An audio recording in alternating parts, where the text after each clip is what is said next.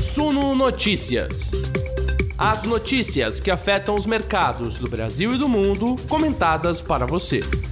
Será que aquela grita do mercado na semana passada com relação ao risco fiscal já começou a fazer efeito?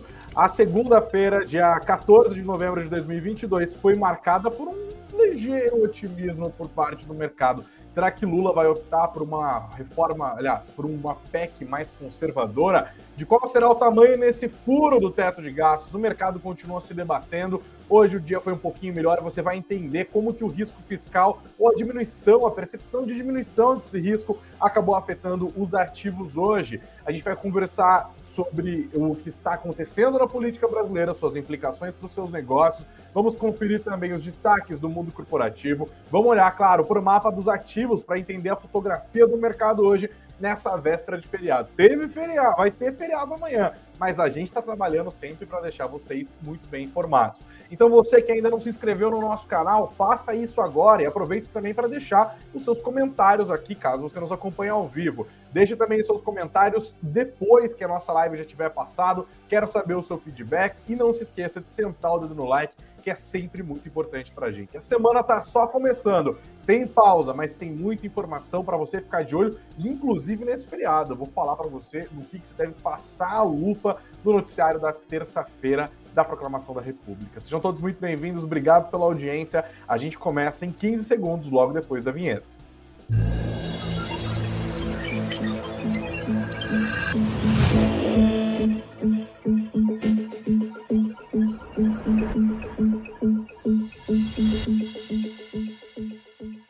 Olá, investidores, boa semana para vocês. Obrigado a todo mundo que está junto com a gente aqui nessa semana, nessa segunda-feira preguiçosa de véspera de feriado. Eu dou o meu boa noite especial para a galera que já está aqui comentando, botando fogo no nosso chat, como por exemplo o Rafael Amaral, que nos acompanha de Fortaleza, capital do Ceará, a Nancy Utida, junto com a gente todos os dias, a Sueli Castro também. Fazia tempo que não li seus comentários, hein, Sueli? Obrigado aqui. Like número 3, começando a chover lá no Rio, de onde ela nos acompanha Diz que está rolando muito trovão e relâmpago. Ih, rapaz, será que vai ser feriado de céu fechado? Obrigado, Sueli, pelos seus comentários. Boa noite também para o Marcos, que está junto com a gente, Dorival Moraes, que nos acompanha todos os dias da Cidade do Sol, lá em Natal, no Rio Grande do Norte. Obrigado também ao João Coelho, população de Fortaleza, aqui, ó, chegando junto nas nossas lives. O William está junto com a gente também do Rio de Janeiro, Marcos Mesquita acompanhando a gente, já sentando, dando like. Muito obrigado. Obrigado também ao Thiago Oliveira, que está junto da gente, dizendo que teto de gastos é algo que todo presidente quebrou ou quebrará, infelizmente. Obrigado, Thiago, pela sua avaliação pela participação aqui. O Darth Vader, Luke, I'm your father, já está junto com a gente. Disse também que já sentou o dedo no like. Obrigado, gente. Sejam todos muito bem-vindos. Amanhã é feriado, vocês sabem disso, né? Amanhã, dia da proclamação da República, a bolsa fechada, mas a segunda-feira foi dia dos investidores reagirem mais uma vez ao noticiário político. Aqui no Sul Notícias, diferente de até uns canais por aí, a gente não ignora política, não, ninguém tem rabo preso, a gente vai falar para você o que, que faz preço, o que, que o mercado está olhando. E olha, nessa segunda-feira o mercado encontrou algum espaço para recuperação. O Ibovespa acabou subindo 0,81% hoje, fechou o dia no 113.161 pontos. A moeda americana tomou o caminho contrário, a queda foi de 0,64%, R$ 5,00 e 29 centavos. Eu te dou uma doleta, você me devolve 5,2998, né? Arredondado ali, R$ 5,30. Mas olha, antes da gente é, começar, eu até proponho para você que está nos acompanhando que respire fundo. Eu sei que a gente ainda está né, com aquele fulgor das eleições ardendo, é, gente que votou no Bolsonaro, gente que votou no Lula, a galera tá lá, a galera que antes falava é, faz arminha, tá? Com Lula, a galera que antes falava, faz, que agora fala faz o L, tá com o Bolsonaro. Mas, gente, o país continua. A gente está aqui, inclusive, para fazer com que você consiga discernir o que, que é narrativa, o que, que é factoide, do que é fato, do que é expectativa, do que, afinal, está afetando os preços do mercado. Hora de respirar, hora de analisar os fatos, deixando de lado, portanto, as opiniões políticas. Essa é a nossa tarefa aqui no Sul Notícias, todos os dias, para te ajudar, nosso querido investidor. Primeiro, nós estamos no momento, gente, que é a equipe de transição quem vai dando as cartas. Você sabe que o mercado basicamente é um jogo de antecipação de fatos. Hoje o mercado, claro, não reage bem às notícias que saem do governo Bolsonaro, não reagem bem no sentido de reagem positivamente, mas o mercado já entre, entende que Inês já é morta, o governo Bolsonaro passou, por isso o foco fica totalmente nas sinalizações políticas dadas pelo presidente eleito Luiz Inácio Lula da Silva, que hoje embarcou lá para o Egito para participar da COP. Quem está com a caneta na mão neste momento aqui no Brasil, fazendo preço adoidado, é o vice-presidente da República eleito, Geraldo Alckmin, ex-governador do estado de São Paulo, ex-tucano clássico, agora no PSB. Por que, que o mercado presta atenção? Na equipe de transição, esses nomes que estão sendo anunciados. A equipe de transição é uma excelente prática republicana. Significa que o governo que está saindo vai abrindo contas, arquivos e tabelas para mostrar para o governo que está chegando qual que é a situação da máquina pública, quais são as políticas públicas que estão sendo levadas adiante. Enfim, é um momento de arrumação de casa. Afinal, o novo governo começa já no ano novo, dia 1 de janeiro tem a posse do Lula. Essa equipe de transição é importante porque ela acaba sendo uma mistura de diretrizes que vão sendo dadas a respeito de como vai funcionar o governo e também tem lá os seus balões de ensaio. Balões de ensaio, como a gente usa em ciência política principalmente, é uma figura para você perceber que os políticos soltam nomes, soltam até mesmo propostas, veem como a sociedade civil, inclusive o mercado, reagem a esses nomes, a essas propostas e vão fazendo os seus acertos ali. Vamos ver qual lado vai ganhar mais força. A equipe de transição, inclusive, por isso, não é a mesma coisa que uma sinalização clara de como vai funcionar o governo, mas ela não está desrelacionada justamente por esse fato é, que eu acabei de dizer. Tem esse fator político, tem os balões de ensaio, tem os cargos que estão sendo negociados, tem os compromissos que precisam ser cumpridos, que foram assumidos ainda durante a campanha, tá? Bom, uma coisa que a gente tem que lembrar: Lula não está indo para o seu primeiro mandato. Não é um governo de euforia que não se entende como funciona a máquina pública.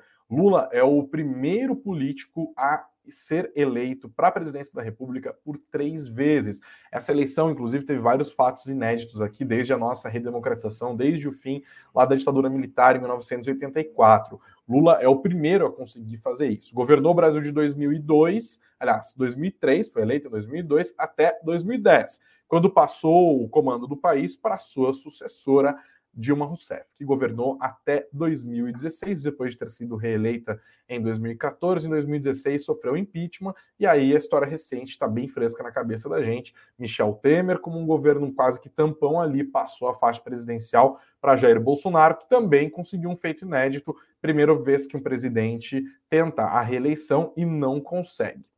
Lula conseguiu este feito de barrar Bolsonaro montando uma ampla e também inédita coalizão política. Foram 10 partidos políticos que apoiaram Lula, além de outros partidos que agora vão se achegando para montar essa coalizão, como é o caso do PSD do Kassab.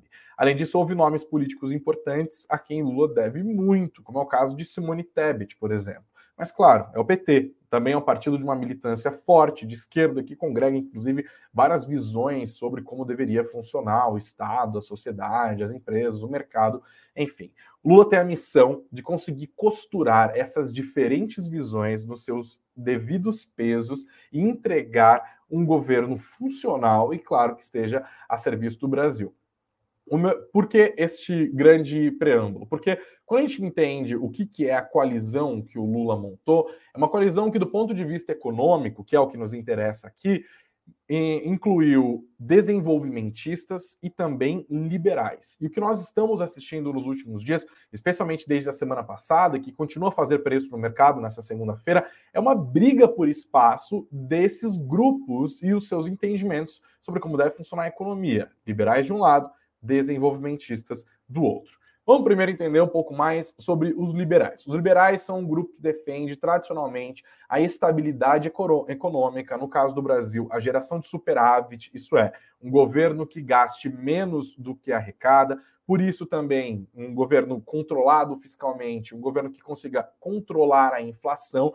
E essa história de controlar a inflação ficou particularmente facilitada nos últimos anos com a independência institucional do Banco Central. O Banco Central é uma instituição que ela tem uma grande missão, tem outras, mas a grande missão do Banco Central é controlar a inflação. E como que eles fazem isso? Subindo ou descendo juros. Isto é, desestimulando a economia quando sobem juros, estimulando a economia quando descem os juros. A questão é que a inflação ela está muito intimamente ligada ao risco fiscal. Afinal, os investidores percebem que determinado país, neste caso o Brasil, pode entrar numa espiral de gastança sem nenhum tipo de contrapartida no curto, médio e longo prazos, a galera sai correndo atrás de dólar, por exemplo. O dólar sobe isso se transforma em pressão via câmbio, além de outras estruturas de incentivo ao consumo que também podem trazer a inflação para níveis nada nada nada satisfatórios. Né? Os liberais entendem que um país como o Brasil, que tem um histórico hiperinflacionário, um histórico fiscal bastante complicado,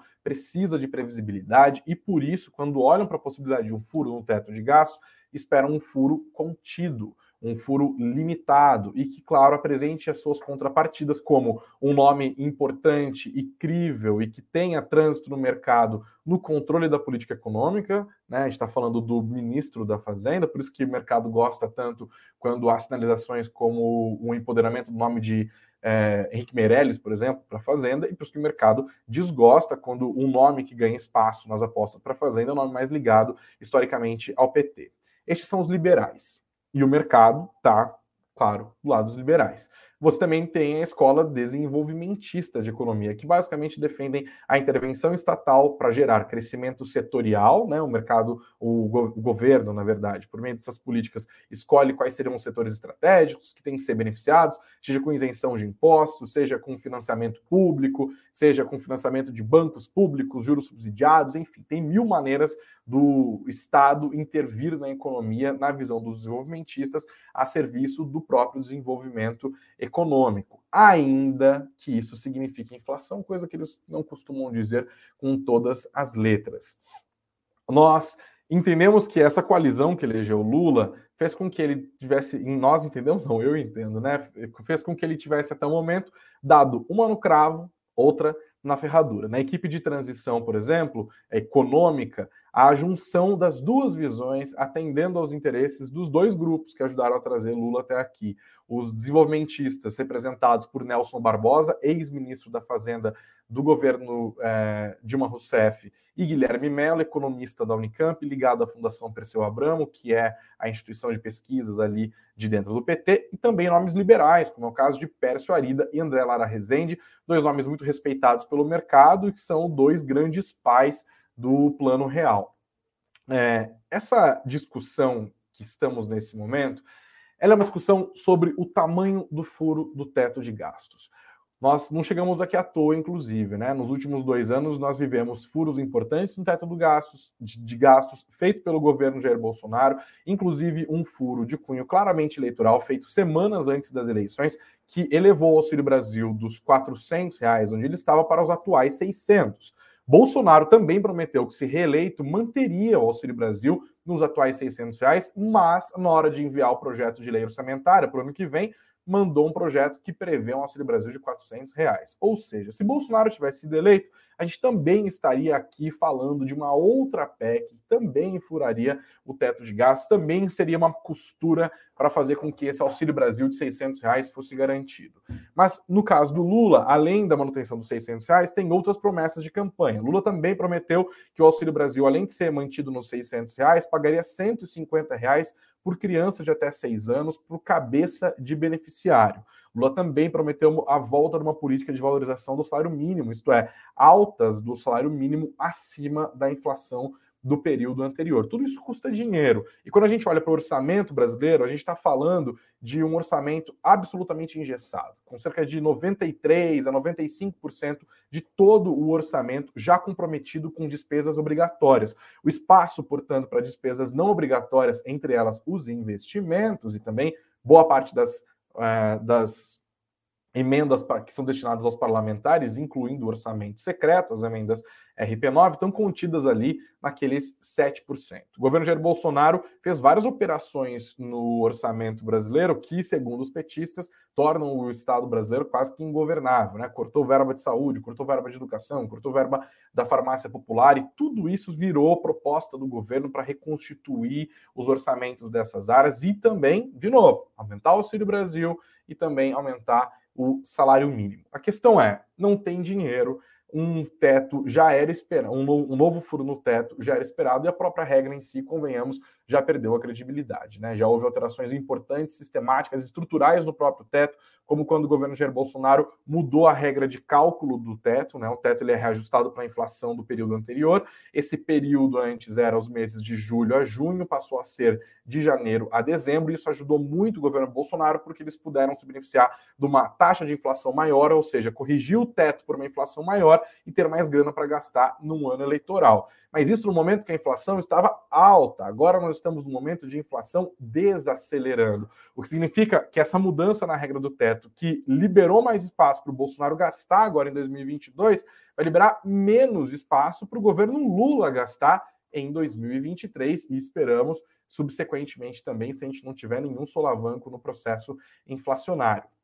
A discussão sobre o financiamento do Auxílio Brasil, portanto, já estava posta. E o que Lula tem feito nos últimos dias é testar, testar as águas para saber se ele vai conseguir um furo no teto que seja permanente, ou pelo menos que dure os quatro anos do seu governo, ou então optar por um furo pontual, como tem sido feito até aqui o mercado olhava com mais carinho para a possibilidade de um furo pontual. Ele começaria furando o teto agora, antes mesmo de ser eleito, e um furo pontual falaram: ó, oh, beleza, você precisa de quanto para cumprir essas promessas no primeiro ano? Ah, eu preciso de 150 bi, preciso de 200 bi.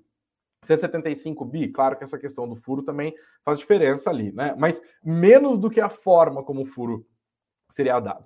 Porque é você falar, olha, beleza, vou ter que me endividar, entre aspas, mais 200 bi esse ano, mas no ano seguinte não vai ter mais furo. Isso obrigaria o governo Lula a, em 2023, quando for formular o, o orçamento para o ano de 2024, que é assim funciona, né? Um ano entrega o orçamento para o ano seguinte, contivesse despesas, ou então que fosse obrigado já no seu primeiro ano a, a para conseguir conter essas despesas, aprovar uma agenda de reformas ampla, como reforma tributária, que é muito importante, como reforma administrativa também, porque a gente sabe que tem muito dinheiro público indo embora pelo ladrão por meio de uma administração pública que não é bem pensada é, ou também pela formulação de uma nova, nova regra fiscal que fosse crível, que trouxesse credibilidade e que substituísse o teto de gastos, como eu disse, já perdeu essa própria credibilidade. O mercado esperava isso, porque, de novo, um furo pontual no teto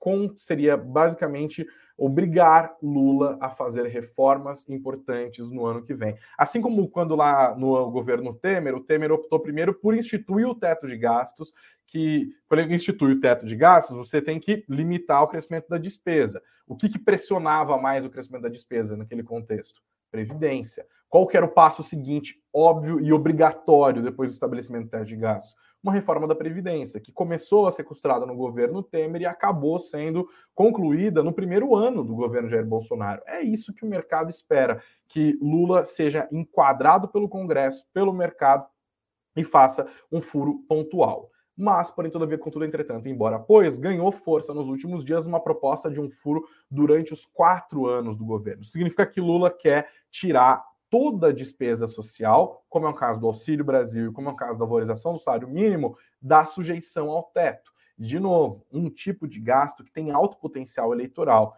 que é uma maneira é, chique de dizer deixa o político à vontade para gastar, porque tem efeito direto sobre a sua popularidade. Este é o caminho que o mercado não quer que o governo Lula vá. E por isso a reação que nós vimos na quinta-feira. O mercado gritou gritou estabelecendo um limite. Lula, daqui você não passa. Se for essa formulação, se prepare, o câmbio vai lá para as alturas, a inflação deve subir é, enormemente, e o Banco Central, se não voltar a subir os juros, tem, claro, uma, um cenário que o convida a manter os juros nos atuais 13,75%, que é um juros extremamente alto e que tira ímpeto do mercado, que tira ímpeto da economia real, que tira ímpeto do consumo, que tira ímpeto para investimentos.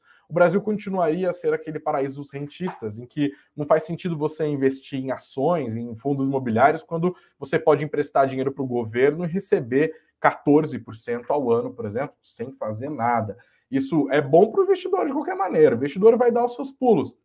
Mas para a economia real é péssimo. Significa que investir vai ser mais caro, significa que o consumo vai ser desacelerado, significa que vai ter menos emprego na praça, significa que a produtividade deve cair, significa que as pessoas vão aumentar o, o significa que o nível de desemprego vai aumentar, significa, no fim das contas, que o pobre vai sofrer. O cenário ruim e também faz com que o mercado se lembre da experiência trágica em termos econômicos que foi trazida a nós pelos anos Dilma, que mergulhou o Brasil numa crise econômica sozinho, por pura barbeiragem, nos anos de 2015 a 2016, quando milhões de pessoas foram para a rua, quando a inflação foi lá para as alturas. Bom, se Lula governar com os liberais, a gente vai ver um governo mais parecido com Lula 1.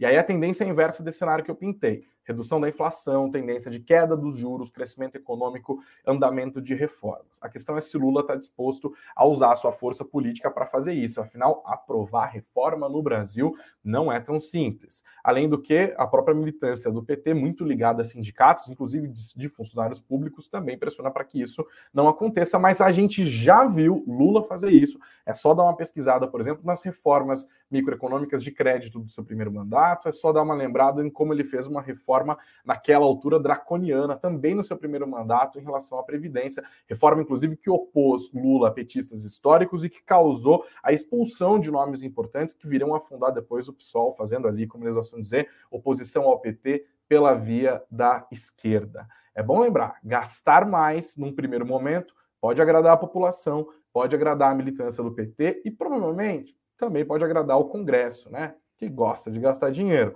mas a gente conhece o resultado disso no curto, no médio e longo prazo. Mais inflação, mais juros, menos crescimento, menos investimento, menos credibilidade, mais desemprego, mais pobreza e, de novo, uma oportunidade perdida de colocar o Brasil no trilho do crescimento duradouro e sustentável. É este debate que está sendo travado agora.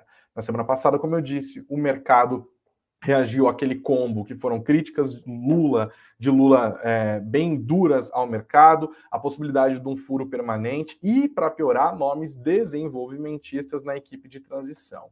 O mercado falou: se passar daqui, vai dar ruim.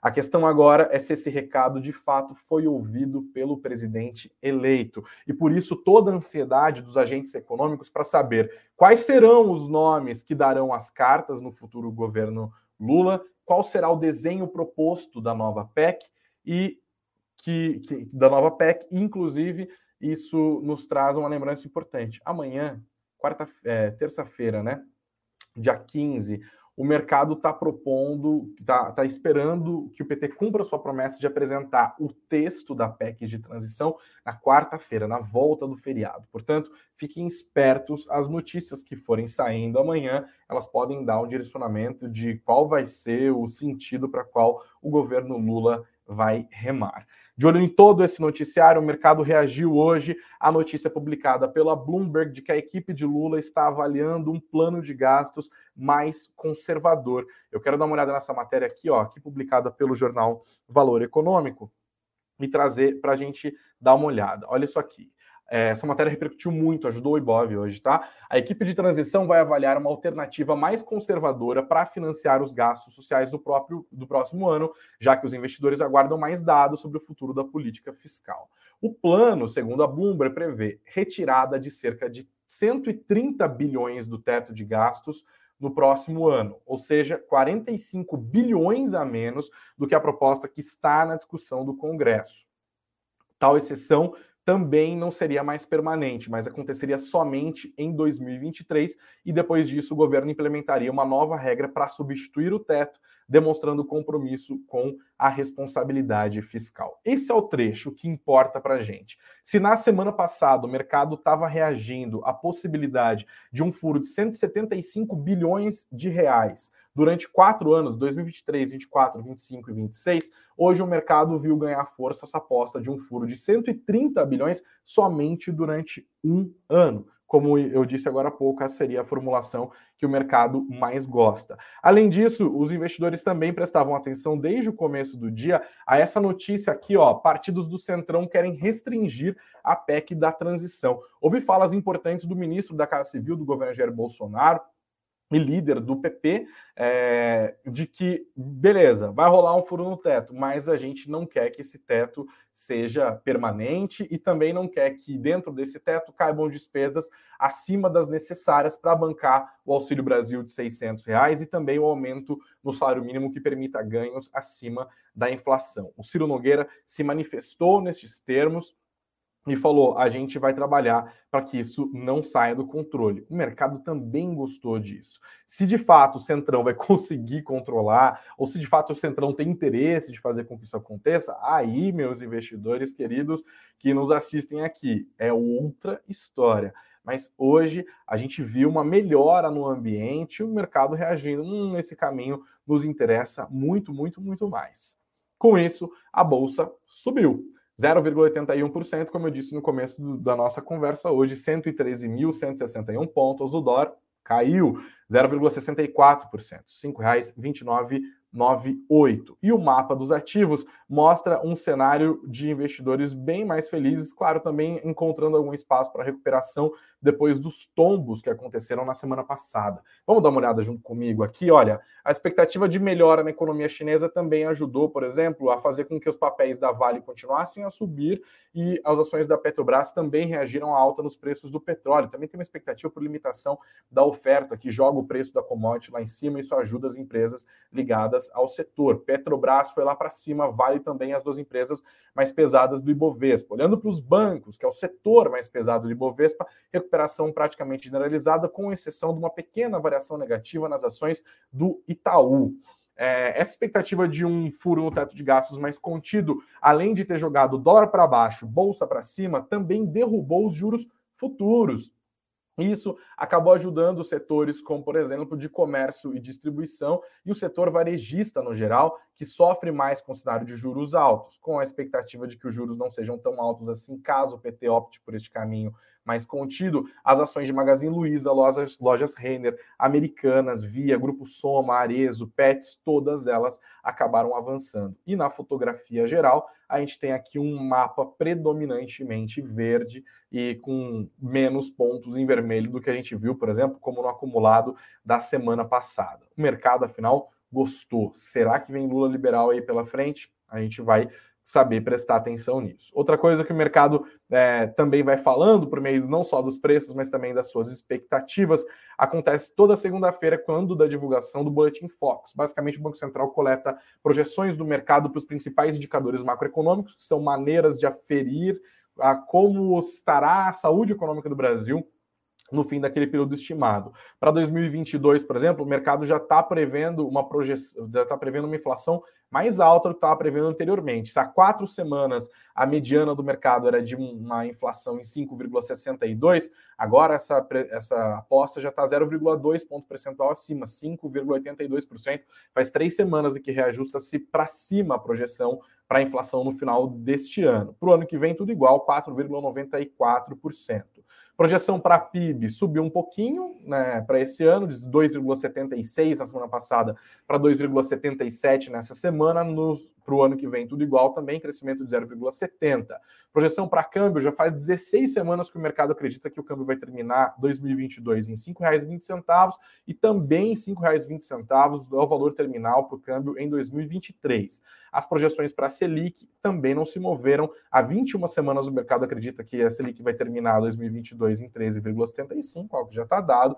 Em 2023, 11,25%. Faz 10 semanas que o mercado não move esta projeção a gente, claro, vai sempre passar a lupa neste noticiário. E olha, antes de falar de mais dois destaques do mundo corporativo aqui para as mais de 400 pessoas que nos acompanham, eu quero lembrar que você que está junto com a gente no ao vivo pode, além de deixar os seus comentários, também votar na nossa enquete. Eu quero saber a sua opinião sobre essa proposta de furo no teto de gasto. Como que você está disposto a aceitar ou não aceitar? Como que está essa dinâmica para você. O que, que, você acha do novo furo teto de gasto? Tudo bem se for pontual, deixa eu abrir aqui. é, tudo bem se for por quatro anos ou você é totalmente contra? Deixa o seu voto aqui e também, claro, os comentários. Eu também chamo a atenção para você dar uma olhada nos links que estão na descrição deste vídeo, também estão na descrição deste podcast. A gente está vivendo um tempo muito bom em termos de oferta nas empresas, os produtos aqui do Grupo Suno. É o caso do Certifiquei, por exemplo,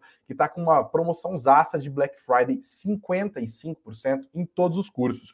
Você quer saber um pouco mais sobre o mercado financeiro, que inclusive está pensando em ser um trabalhador do mercado financeiro, você quer ser analista, por exemplo, dá uma olhada nessas ofertas que estão aqui na descrição, todas com 55% de desconto. Tem curso para analista CNPI, tem curso para CPA, tem CPA 20, CPA 10, também tem o curso para CA, né, da, da Ambima ali também, tem para certificação de agente autônomo de investimentos, concurso da, da Ancord, tudo para você que quer trabalhar no mercado financeiro com 55% de desconto. Dá uma olhada de novo, está na descrição do vídeo, também está na descrição do nosso podcast. E agora eu trago de volta aqui para a gente falar de dois destaques do mercado financeiro na segunda-feira, em que o mercado operou com menos liquidez, afinal amanhã é feriado. Primeiro aqui é o nosso fundo do, da Suno Asset, o SNCI 11, anunciou o pagamento de um real de dividendos por cotas, agora no mês de novembro, tá? É, para quem vai receber isso? Quem tiver comprado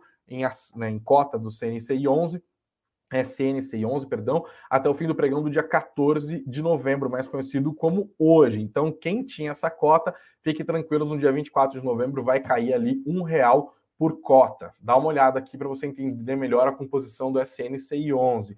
E outro destaque importante foi a Embraer, que mostrou seus números do terceiro trimestre de 2022 com um prejuízo encolhendo para o patamar de 160 milhões de reais. A receita e o EBIT da Embraer também caíram e aqui no nosso site no suno.com.br/notícias você tem todos os destaques desse balanço divulgado pela Embraer. No segundo trimestre de 2021, o prejuízo tinha sido de 234 milhões de reais, agora 160,4 milhões de reais. O que aconteceu com as ações da Embraer? Sabe o que eu esqueci de conferir? Vamos dar uma olhada juntos aqui. Ó. A gente não perde nada, 6,10% de queda em R$ 13,08 em 2022.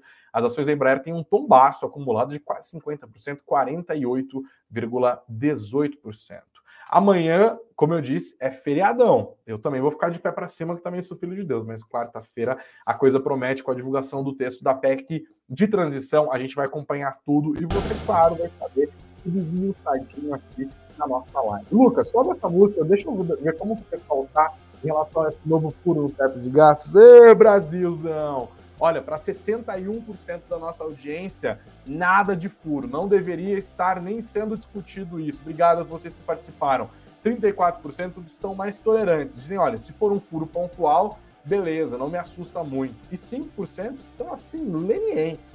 Disseram que se tudo bem, se for um furo, também pelos quatro anos. Obrigado a todos que votaram, que participaram, que sentaram o dedo no like na nossa live, que vieram aqui nessa véspera de feriado para entender um pouco mais sobre essa dinâmica política que tanto afeta as expectativas do mercado financeiro. Quarta-feira estaremos de volta já às 9 horas da manhã com Beatriz Boiadian, dizendo que deve fazer preço. Fica ligadinho com a gente. Eu estarei de volta também, se Deus quiser, às 19 horas. E a qualquer momento, claro que se fizer necessário, um breaking news. Bom descanso para vocês, beijos aos de beijos, abraços aos de abraços, muito dinheiro no bolso e vamos embora, que a quarta-feira tá indo aí. Bom feriadão para vocês. Até mais, gente.